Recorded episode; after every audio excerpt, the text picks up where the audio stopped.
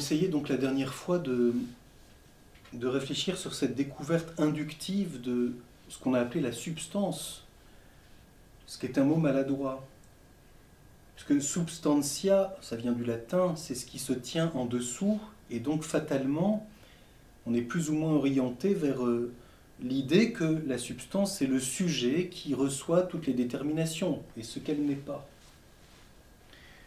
Et cette euh, traduction latine est un peu dommageable, puisque ça pourrait traduire littéralement le grec hypostasis, ce qui se tient en dessous, c'est la substantia, hypostasis, c'est la transcription quasi littérale. Et donc il y a ici un faux ami. C'est pourquoi il est intéressant d'avoir, de revenir ici à ce mot grec tel que Aristote le premier l'a employé, en reprenant quelque chose qui est déjà chez Platon, nous l'avions vu, ousia, qui est en grec le substantif qui correspond, au verbe être. Toon, littéralement l'étant ou ce qui est. Einai, être, c'est la forme infinitive. Ousia, il n'y a pas d'équivalent en français, c'est pour ça, par exemple, qu'un philosophe comme Ricoeur a proposé un néologisme en voulant dire Ousia devrait être traduit par étance. Bon, c'est un peu un passe-partout de dire cela. Il faut non pas se cantonner au langage ici, mais voir la réalité de ce que l'on veut saisir. On cherche à découvrir ce qui est premier du point de vue de la détermination, dans, dans est quelque chose ici qui est gênant, pour dans ce qui est du point de vue même de l'être. La cause, le principe et la cause propre de ce qui est, du point de vue de l'axe qui est le nôtre comme recherche. Nous avons posé la question qu'est-ce que l'être? Nous nous arrêtons donc à cette orientation de l'être connue à travers, si je puis dire, ses déterminations. En voyant bien que les déterminations ne sont pas extérieures à ce qui est. Elles sont des déterminations de ce qui est. Et quand nous attribuons, c'est le rôle des catégories, une détermination à un sujet, nous formulons dans le langage quelque chose qui exprime une pensée qui adhère à ce qui est et qui dit ce qui est. Toon, legetai, polakos. Ce qui est est dit de multiples manières. Je prends un simple exemple. Si je dis Pierre est assis, le langage est quelque chose de complexe ici. Il y a bien l'attribution, Pierre, le sujet, est assis. Le verbe être sert ici à faire l'unité entre le sujet et l'attribut. Je peux regarder ça du point de vue logique et je dis c'est la logique de l'attribution. Très bien. J'attribue le fait d'être assis, qui est la catégorie du situs, de l'attitude qu'a Pierre. Mais quand je fais cela, dans une pensée réaliste qui ne quitte pas le jugement d'existence, j'énonce ainsi quelque chose qui est réel. Ce que je dis ici, qui présuppose que je le pense, Pierre est assis, est vrai si cela exprime dans la pensée puis dans le langage qui en dépend une détermination de la réalité existante telle qu'elle est, en tant qu'elle est. Et si je continue d'affirmer Pierre est assis, Pierre est assis, Pierre est assis, Pierre est assis, ça devient un mantra, et que même je finis par euh, l'expression pour faire court assis, assis, assis, à condition que je parle à mon chien, et que Pierre, entre deux, s'est levé, euh, est allé faire une course, euh, est allé parler au téléphone, revient, et ainsi de suite, tout ce que j'énonce quand je continue perpétuellement dire Pierre est assis, Pierre est assis, Pierre est assis, devient faux. Puisque ma pensée n'est vraie que si elle énonce quelque chose qui est adéquat à ce qui est. Je prends cet exemple par l'absurde pour, pour que l'on comprenne bien que la logique de l'attribution dans une pensée réaliste est celle d'une pensée qui certes s'exprime dans le langage, mais qui énonce quelque chose qui renvoie à la réalité existante. Ce qui signifie donc que dans toutes les affirmations qui sont les miennes, et qui vont me conduire à l'induction de la substance comme principe, l'intelligence est seconde, elle adhère à ce qui est, et elle se nourrit de ce qui est. Et si nous sommes en philosophie première, en tant qu'il est, tel qu'il est, dans son être même. Autrement dit, le réel existant, la réalité existante, mesure la pensée. Et la pensée, dans cette démarche inductive qui va nous conduire jusqu'à la découverte de Lucia, et dans cet itinéraire, j'allais dire, à l'école de la réalité existante. C'est la première réflexion, j'allais dire, critique que j'aimerais euh, souligner euh, en montrant l'importance de cette démarche et l'importance d'une vraie redécouverte, d'une vraie métaphysique aujourd'hui. Parce que quand nous sommes, nous y reviendrons plus tard, dans le jeu virtuel des relations, précisément nous restons dans la relation. Et nous verrons que la relation, le relatif, est le seul être dit de raison. C'est assez maigre par le fait même. L'induction de la substance, c'est pour ça que je m'arrête un instant dans cet élément réflexif, pour en montrer l'importance. C'est de nous montrer que nous sommes conduits à cette découverte de ce que l'autre a de premier en tant qu'il est, quand nous sommes à l'école de son être même. J'allais dire l'intelligence dans ce respect de ce qui est. C'est ce qui fait naître en elle cette dimension théorétique parfaite, dont nous avons vu qu'il y a des, des annonces dans l'étude du devenir et du vivant. Mais la dimension théorétique parfaite, c'est l'intelligence à l'école de ce qui est en tant qu'être.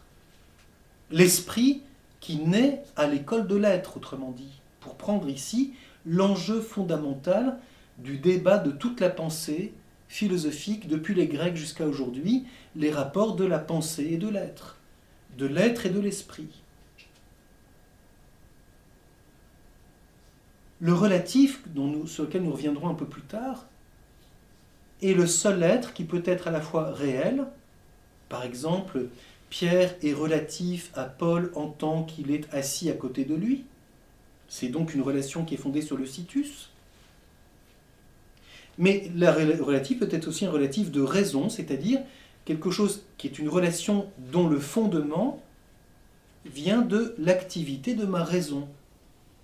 L'exemple premier de cela, c'est ce qu'on appelle la négation. La négation est une relation de raison, parce que le réel, en tant qu'il est, ne nie pas, il est. Seule l'intelligence humaine rationnelle est capable d'affirmer et de nier.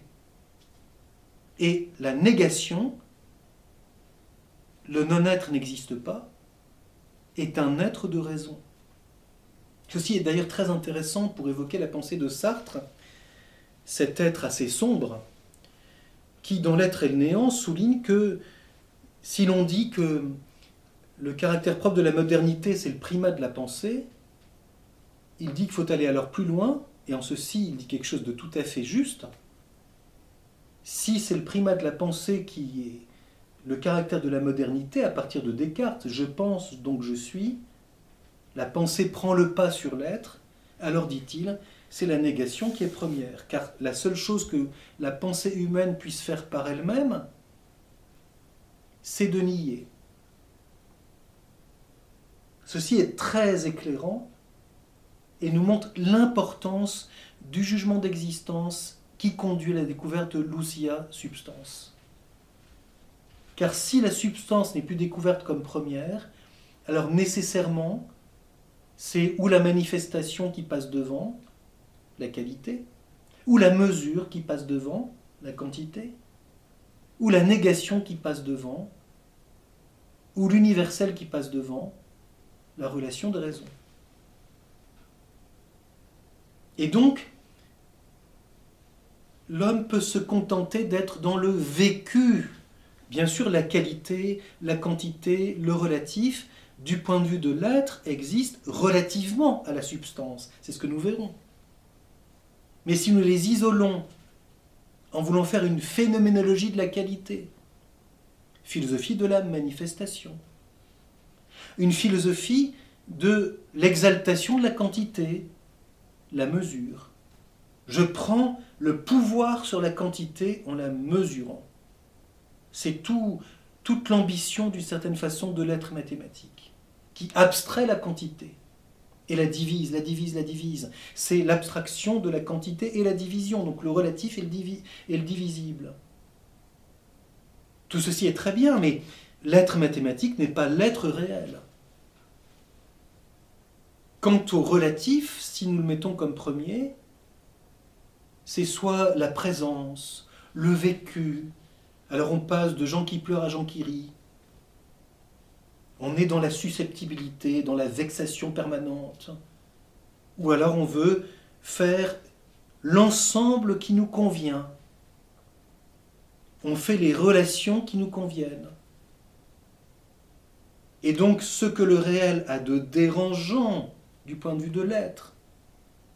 Pour le monde relatif qui est le mien, le virtuel, c'est très intéressant. Ce qu'on appelle le virtuel aujourd'hui, c'est du possible qu'on actue, dans le possible lui-même, en permanence. Tout le jeu des possibles. Mais alors, dans ces conditions, le réel est intolérable. Parce que le réel vient comme empêcheur du virtuel en rond. Comme empêcheur de mon monde relatif en rond. Donc ce que nous essayons de comprendre du point de vue métaphysique n'est pas du tout juste une, une, espèce de, comment dire, d'exercice intellectuel. C'est quelque chose de fondamental, de vital. L'intelligence se nourrit de ce qui est, c'est un enjeu spirituel majeur. Quand on parle et qu'on se demande comment retrouver, euh, développer la vie spirituelle faite de la métaphysique. Parce que c'est la seule chose qui fait que l'intelligence se revivifie à l'école de ce qui est. Alors qu'elle meurt dans le jeu des possibles, dans les manifestations, dans la mesure. Elle meurt parce qu'elle se nourrit finalement de quelque chose de second dans le réel ou d'elle-même dans l'être de raison. Dans l'être de raison, l'intelligence se nourrit d'elle-même puisqu'elle se nourrit de la relation qu'elle fabrique elle-même. Le négatif est l'universel. Mais c'est très éclairant parce que on voit que toute une part de la pensée philosophique moderne euh, tourne en rond dans, cette dimension et donc perpétuellement se demande d'une façon critique comment rejoindre le réel, c'est-à-dire comment poser le problème de la vérité. Et donc, il y a ici un enjeu, le jugement d'existence qui donne naissance à cette interrogation où nous mendions d'accueillir le réel tel qu'il est dans quelque chose de plus profond, c'est-à-dire dans ce qu'il a de premier, dans son être même. Parce que l'intelligence ne s'arrête que devant ce qui est premier. Je ne peux pas me contenter de la seule description, c'est déjà très bien, mais du réel qui est à ma portée, c'est très bien. Mais ce réel, pourquoi est-il lui? Qu'est-ce qui fait qu'il est tel qu'il est dans son être? C'est quand même une question intéressante. Surtout qu'il s'agit de l'être humain. Évidemment, je, peux ne pas supporter l'être humain tel qu'il m'apparaît dans sa limite. Et ça, nous retrouvons l'idéalisme platonicien. Devant l'homme en soi, tel être particulier est franchement casse-pied. Je rêvais de Miss idéale. Il n'y a que des Miss non idéales. Je voyais l'enfant parfait, le petit Mozart. Il n'y a pas que des Mozart. Et donc, loin le réel. Pour le philosophe réaliste, ceci est d'une extrême violence et suscite, j'allais dire, le combat métaphysique le plus radical. Car nier le réel au nom du virtuel, c'est la négation la plus radicale. Et c'est quand on pense qu'on va se sauver par là. C'est la proclamation de sa proche déchéance. Parce que quand l'intelligence humaine se coupe de ce qui est, tôt ou tard, elle se stérilise, elle se détruit. Et donc le cœur lui-même se détruit. Parce que l'amour naît d'un bien réel et non pas d'une virtualité, d'un être idéal que j'aurais envisagé de rencontrer un jour, etc. etc. Alors si c'est ça, on reste vieille fille et vieux garçon indéfiniment. Parce qu'on est toujours à la remorque de l'idéal que l'on poursuit. Ceci est très intéressant pour l'artiste, mais pas pour l'homme en tant qu'homme. Pas pour le philosophe qui s'intéresse à ce qui est. Et donc dans cette lumière, nous pouvons nous, arrêter un instant, ayant découvert la substance, l'ousia, comme ce par quoi ce qui est est tel qu'il est dans son être même, à la fois dans sa singularité, c'est un quelque chose qui est, et dans sa détermination profonde, quel est le lien entre la substance et l'être? Autrement dit, Ayant découvert la substance comme principe, nous nous demandons quelle est sa manière d'être? Et la première lumière que nous avons à regarder ici, c'est elle existe par soi, c'est-à-dire elle subsiste. Puisqu'elle est principe et cause, il y a un lien premier entre la substance et l'être. Ce qui exprime le mot subsistance, elle existe par soi, ça signifie quoi? Ça signifie que quand nous touchons la substance, nous touchons à un au-delà de quoi nous ne pouvons pas aller, qui fait que la réalité existante s'impose par sa substance, dans son être, comme quelque chose de premier. Et ça aussi, c'est très dérangeant. Parce que je peux faire des relations pour construire un monde, mais à la fin, quand je suis devant ce qui est en tant qu'il est par sa substance, le réel tel qu'il est dans son être s'impose comme premier. Je peux le nier, je peux l'écarter, mais je ne pourrai jamais le néantiser. Je peux faire comme s'il n'existait pas. Je peux m'en détourner, je peux m'en éloigner grâce à des catégories secondes qui sont le mouvement, l'action, la passion, etc. Je peux faire tout ça. Je peux contourner. Je peux vivre dans l'idéal, dans l'imaginaire pour éviter le réel. Mais à un moment, ce qui est, tel qu'il est, subsiste par sa substance. Il est. Tandis que les accidents existent relativement à la substance. C'est dans tel être particulier qu'existe telle quantité. Tandis que quand nous disons il existe par soi, par sa substance, il est, et dans l'être, il est premier. Alors bien sûr, ceci est avant tout capital pour la personne humaine. Elle subsiste, c'est la grande vision qu'avait déjà Boès au IVe siècle, la personne humaine, substance individuelle d'une nature rationnelle. Donc elle subsiste comme quelqu'un, et ceci reprend quelque chose qui vient de la pensée philosophique grecque, qui se demandait quel est le lien entre l'être et le côté existentiel. Qu'est-ce qui est premier? Est-ce que c'est l'âme en soi de Platon? Est-ce que c'est la réalité existante telle qu'elle est? Ce par quoi ce qui est est unique dans l'être, unique en lui-même et distinct des autres, il sera donc un, c'est sa substance. Ce qu'Aristote appelait le Troisième lien de nécessité. C'est assez facile de s'intéresser à cela dans les seconds analytiques,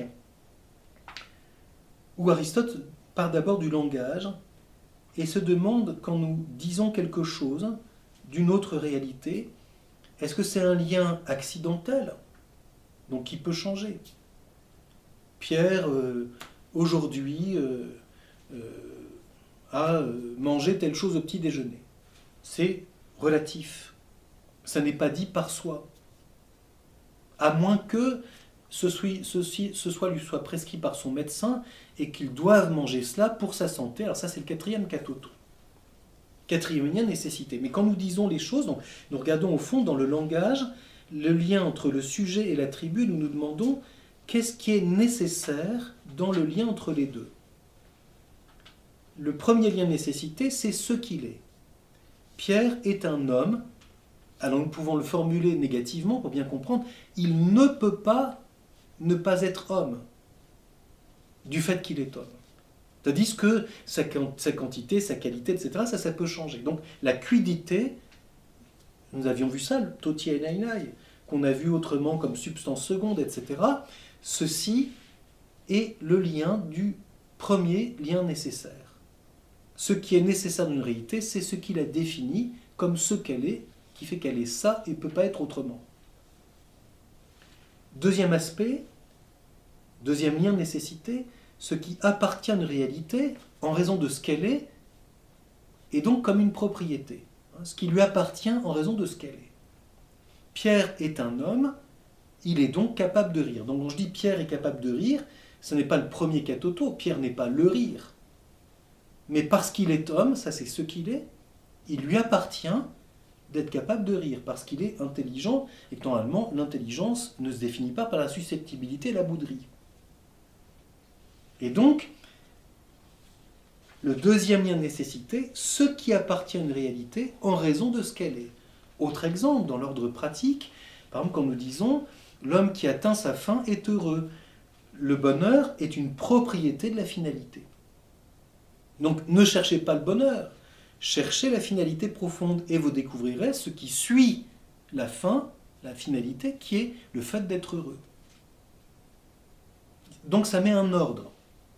Et Aristote souligne que dans ces deux liens de nécessité est contenu tout le discours scientifique, qui consiste à expliciter les principes et déduire les propriétés. Et le troisième lien nécessité, c'est celui qui m'intéresse ici. Le troisième lien nécessité, c'est le lien nécessité dans l'ordre de l'être. Qu'est-ce qui existe par soi? Quand je dis Pierre est, est-ce que c'est nécessaire? Ben non, parce que Pierre n'était pas. Ah oui, mais attention, du fait qu'il est maintenant, il ne peut pas ne pas être. Mais il y a des choses dans son être qui peuvent changer. Sa quantité, Pierre a maigri, Pierre a grossi. Ses relations, Pierre a rencontré telle personne qu'il n'a jamais rencontrée, c'est nouveau. Donc tout ça peut changer. Mais le fait qu'il existe, existe comme nécessaire par son âme qui est substance. La source de sa nécessité dans l'ordre de l'être, c'est qu'il existe comme quelqu'un, par son âme, qui subsiste dans l'être. Donc ce troisième lien nécessité repose sur la découverte inductive de l'ousia comme principe et cause de ce qui est en tant qu'être. Dans mon être, j'existe comme nécessaire, c'est-à-dire comme ne pouvant pas ne pas être par ma substance qui est mon âme.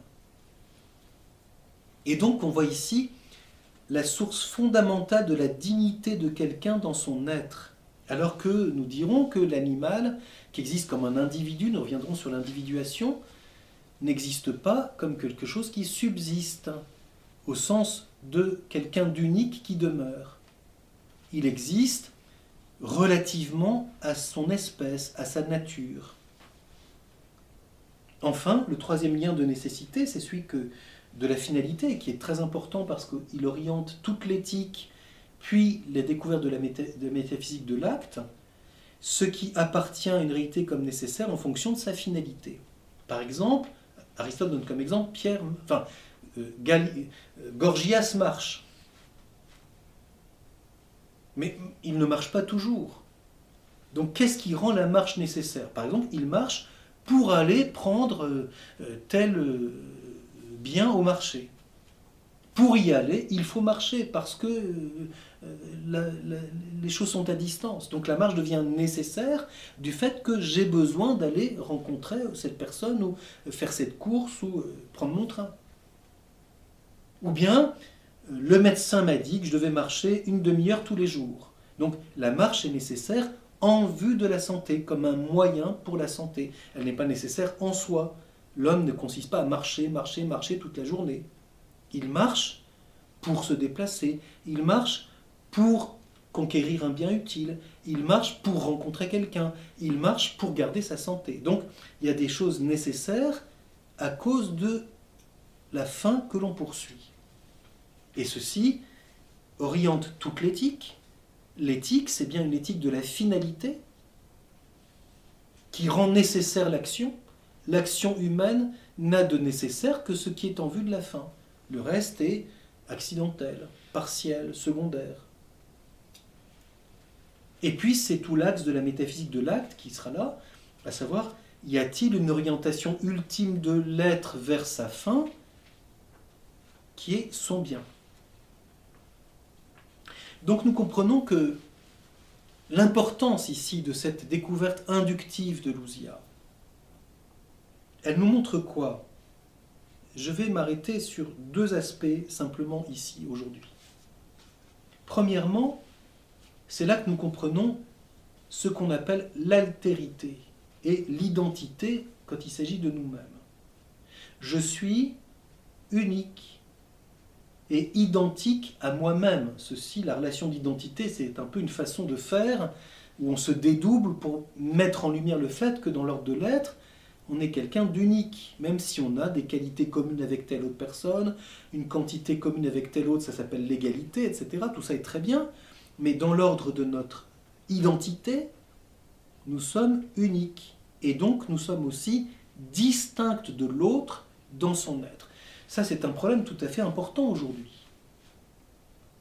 Parce que l'altérité, ce n'est pas ici la distinction de l'homme et de la femme. Ça, c'est une distinction de la, nature qui se fonde sur le corps et sur la vie, et puis qui a des conséquences sur la personne. Mais la distinction de l'homme et de la femme, ce n'est pas une question d'altérité. C'est une question de distinction dans la complémentarité vitale, euh, physique, euh, sensible, émotionnelle, etc. L'altérité porte ce problème de l'être en tant qu'être. Je suis unique et distincte de l'autre dans mon être en tant qu'être.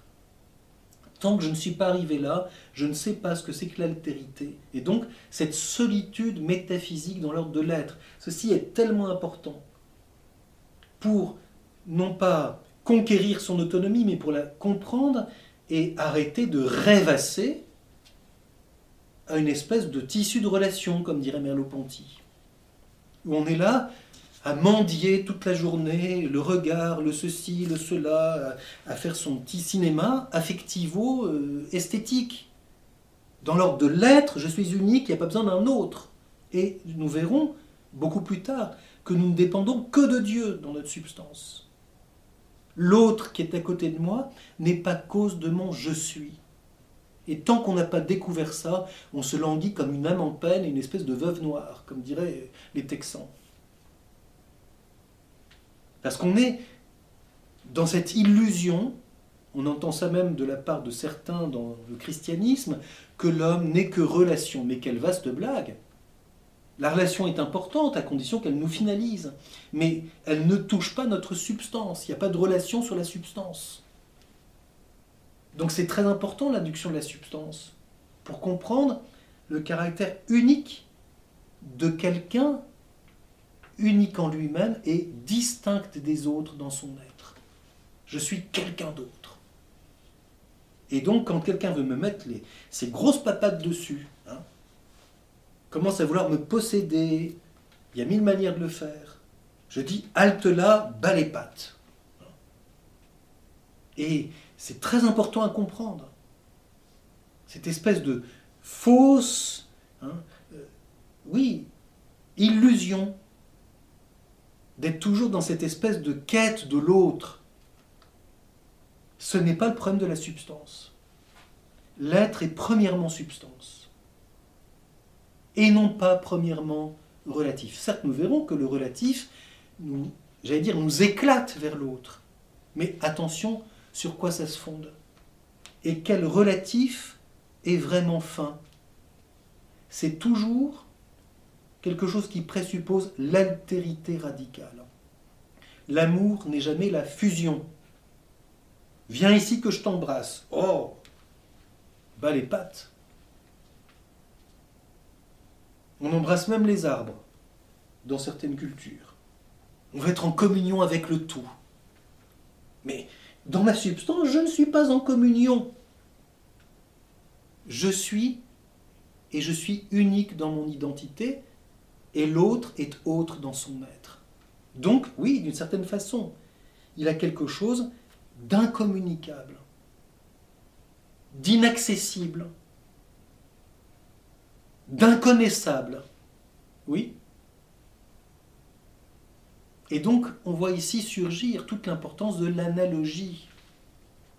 Quand on veut ramener l'autre à un ensemble par comparaison, tout ça c'est très bien, mais on définit des choses extérieures qui ne sont pas l'être. L'être comme tel ne peut pas être défini. C'est-à-dire, il ne peut pas entrer en relation par comparaison, parce que la définition, c'est quelque chose qui comporte une comparaison par l'universel. Une relation, par conséquent. L'universel est une relation. La définition repose sur l'universel qui est une relation. Donc on fait des relations pour comprendre, c'est très bien, mais on est dans une approche. C'est là, là qu'on voit que toutes les connaissances qui procèdent par définition, qui procèdent ensuite par euh, méthodes euh, qui font des relations entre les phénomènes. C'est très bien, mais c'est périphérique. L'induction de la substance seule nous remet devant cette analogie fondamentale de l'autre. Et donc c'est le contraire d'une comparaison, l'analogie. C'est d'abord l'altérité. Comme dirait Aristote, c'est autre, autre. En tant que je suis, je suis autre que l'autre. Et le deuxième problème que j'évoque tout de suite et sur lequel nous reviendrons euh, plus tard à propos de la personne, c'est donc l'autonomie substantielle dans l'ordre de l'être qui dépend de la substance. La personne est premièrement autonome dans son être. Donc c'est très bien de chercher indéfiniment l'autonomie psychologique, l'autonomie euh, politique, l'autonomie, tout ça c'est très bien. Mais fondamentalement, l'autonomie, c'est le caractère même de la personne par son âme qui est substance. Elle est unique. Certes, l'ouverture à l'autre comportera la finalité, mais ceci présuppose fondamentalement l'autonomie de la substance qui subsiste dans l'être. Quand nous disons par conséquent je suis, nous énonçons la subsistance de notre personne par notre âme substance. On peut bien tuer quelqu'un,